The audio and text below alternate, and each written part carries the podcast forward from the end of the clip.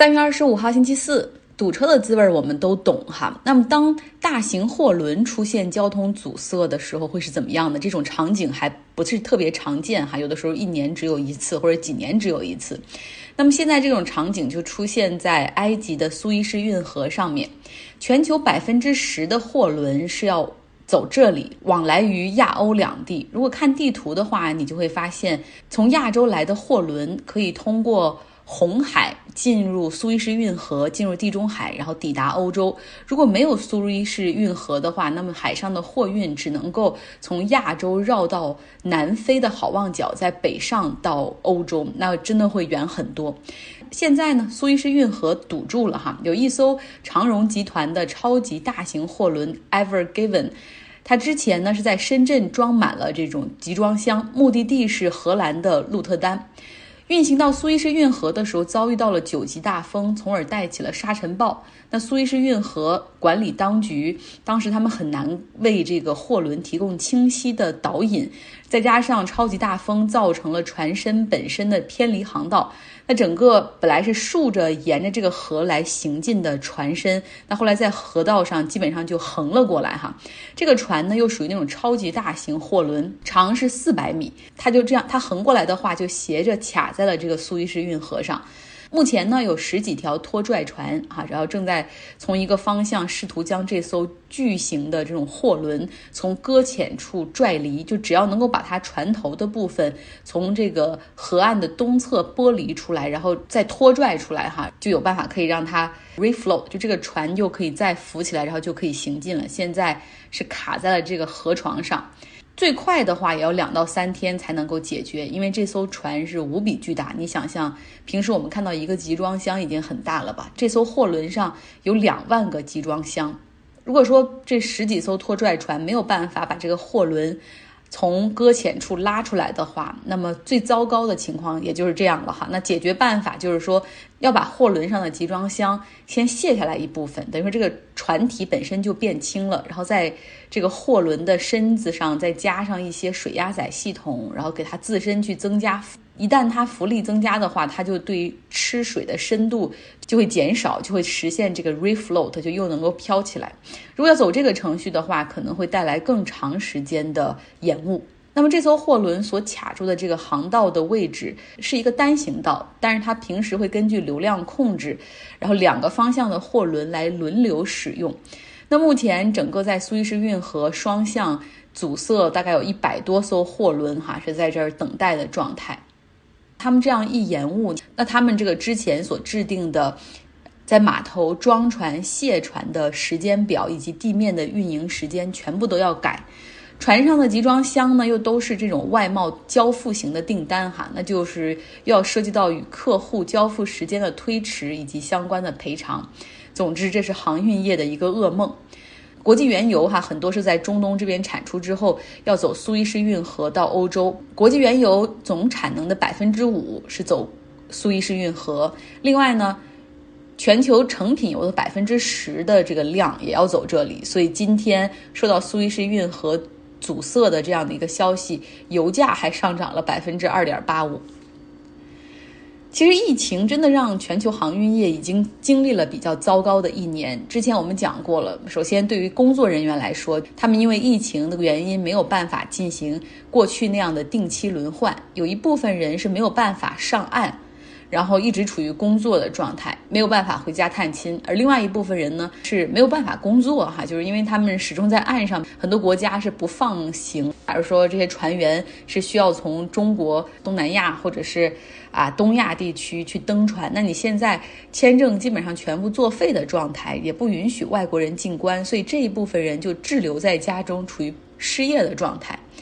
那我们从市场的情况来看，因为疫情。过去相对稳定的海运资源这种分配的格局，哈，就彻底的被打乱了。疫情之初，中国工厂关闭，导致货运的需求降低，然后很多货轮就处于一个 idle，就是一个歇业的状态。随着整个经济开始回暖，尤其是美国这边哈，它居家办公，同时政府进行了几轮的这种刺激经济的撒钱计划，就有大量的需求从亚洲进口啊，衣物、家具、运动器材、电子设备，就是比往年的需求还要更多。那中国和亚洲这边呢，就是一个出口的一个集中目的地哈，那就面临着货多但集装箱少。而美国这边呢，因为疫情，制造业就更加停滞了哈，原本就相对较少的出口，那现在就更少了。所以在美国这边呢，体现的是就是集装箱闲置在码头。而且航运业现在看到了北美大陆哈，尤其是美国和亚洲之间的巨大的需求，所以他们的重点也全部都放在这种北半球、北美、亚洲和欧洲。而这三地的港口有一些又出现了拥堵，加上岸上疫情的这种管控和限制，像港口工人、卡车工人的作业也会受到影响，所以造成了不同程度上的延误。整个的货运成本随之上升，供应链也充满了不确定性。拿印度的一个电子设备制造商哈来举个例子，就是它本来是距离这个东部的加尔各答港比较近哈，但是因为这个港口这边就是出现集装箱的紧缺，为了能够按时交货。这个工厂就选择通过路上一千六百公里，把他们的货全部发到印度西边的孟买港，然后那个地方的集装箱的这种情况以及货轮的情况比较好，去那儿装船就只能自己去想办法去调节哈。那像越南、泰国这边的大米出口商，因为他们没有办法锁定集装箱和船只的资源，所以只能放弃部分订单。这个混乱的过程中呢，集装箱和货轮成为了稀缺资源，所以集装箱的运输价格也是创造了一个高点。疫情之前，一个集装箱的价格大概是，就你要包一个集装箱装货，这个价格是两千五百美元，而现在大概涨到了六千到七千美元。像航运巨头马士基哈，过去一年的营收情况就比较好，但是支出同样也很高，因为现在就是像我刚才说的那种。亚洲很缺集装箱，但美洲这边却没什么货哈，所以就航运公司有的时候不得不把这个空的集装箱就从美国这边直接运回亚洲，等于说是赚一个单程的钱。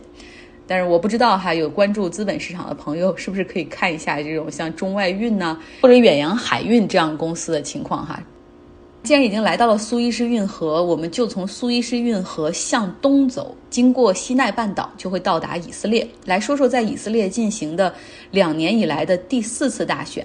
如果你还记得前三次的话，每次我们都会讲一讲哈。你们也知道我对内塔尼亚胡是有一种执念的。基本上内塔尼亚胡的利库德在前三次里面，你都可以说他我们带引号的吧，赢得大选，其实就是他获得了所有党派中的最多的席位。但是呢，一百二十多个席位中，他每次也只有获得三十个左右，所以说他还需要联合其他的政党进行阻隔，哪怕加上他那些就这种右翼联盟的那些党。他还是会缺少各种的票数哈，所以在过去的三次阻隔的过程中，他们试过各种组合，甚至和死对头这个甘茨的蓝和白党都进行了联合政府的阻隔，但是分歧太大了，导致议会解散，又是提前大选。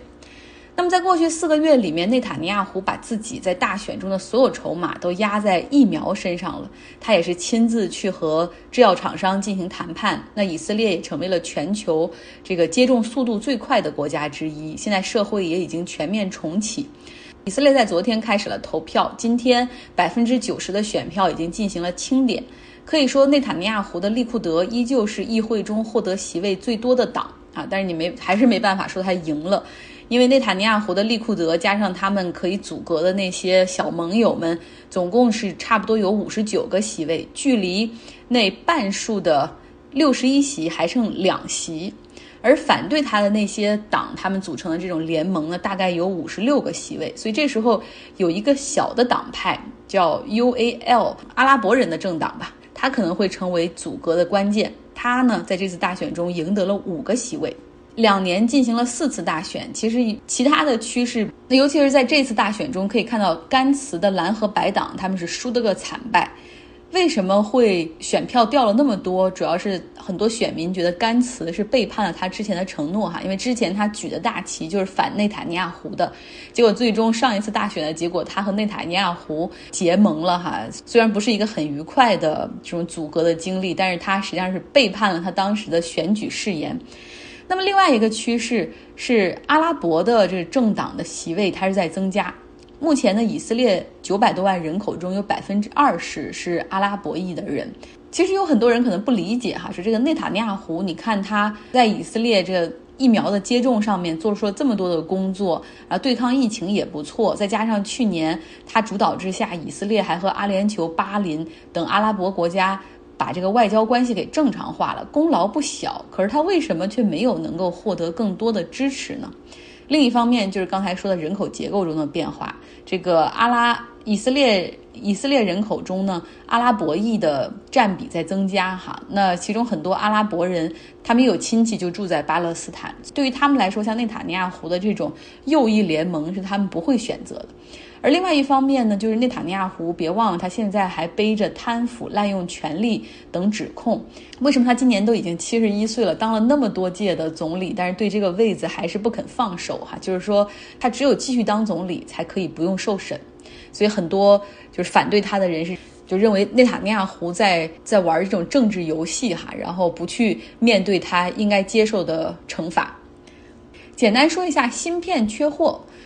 这个全球芯片缺货导致从电视、手机、电脑到现在汽车行业全部受到影响，像三星、苹果都推迟了今年新手机的发布时间。那汽车芯片的缺货也让。全球基本上所有的这种主流的汽车厂商都削减产能，调整生产线。然后我还看到一个消息，就是说这个芯片是第一第一波，第二波就是这个电池哈。不知道这个特斯拉的股价过一段时间会不会受到更多的影响？那为什么芯片会出现短缺呢？今天英特尔的新 CEO 他也接受了采访，他说，可以说现在全球。百分之八十的芯片都是由亚洲厂商来提供制造的，那主要集中在两大厂商，一个是台积电，另外一个是三星这两家。那你说有这么大的产能都由这两家来供应的话，那么供应链的风险其实也在增加。那需求端就是因为远程办公，然后大家对于手机、个人电脑的需求也增大了。供给端呢，就是疫情导致一些地区的工厂出现过关闭。英特尔所吸取的教训就是说，看来这个供应链还是需要全球布局哈。他们已经准备投资在欧洲的爱尔兰、美国的俄勒冈以及以色列投资建厂。好了，今天结尾照例还是分享一段来自我们读书俱乐部读书的音频。大家好，我给大家读的一段是。日本作家岩野七生所著的《罗马人的故事》第一部里面，从一个方面介绍罗马人的一段：其智力不及希腊人，体力不及凯尔特人和日耳曼人，技术不及伊特鲁里亚人，经济不及迦太基人的罗马人，之所以超越这些民族，最重要的一点就在于他们开放的性格。军事和建设方面的成绩是充分展示其性格的现象。古代罗马人留给后世的真正遗产，不是辽阔的帝国，也不是经过两千年以后依然挺立的遗迹，而是不论宗教和人种肤色，一律予以同化的开放性。正因为如此，在罗马士兵的军靴早已远去，人们依然对远古的罗马充满崇敬和敬意。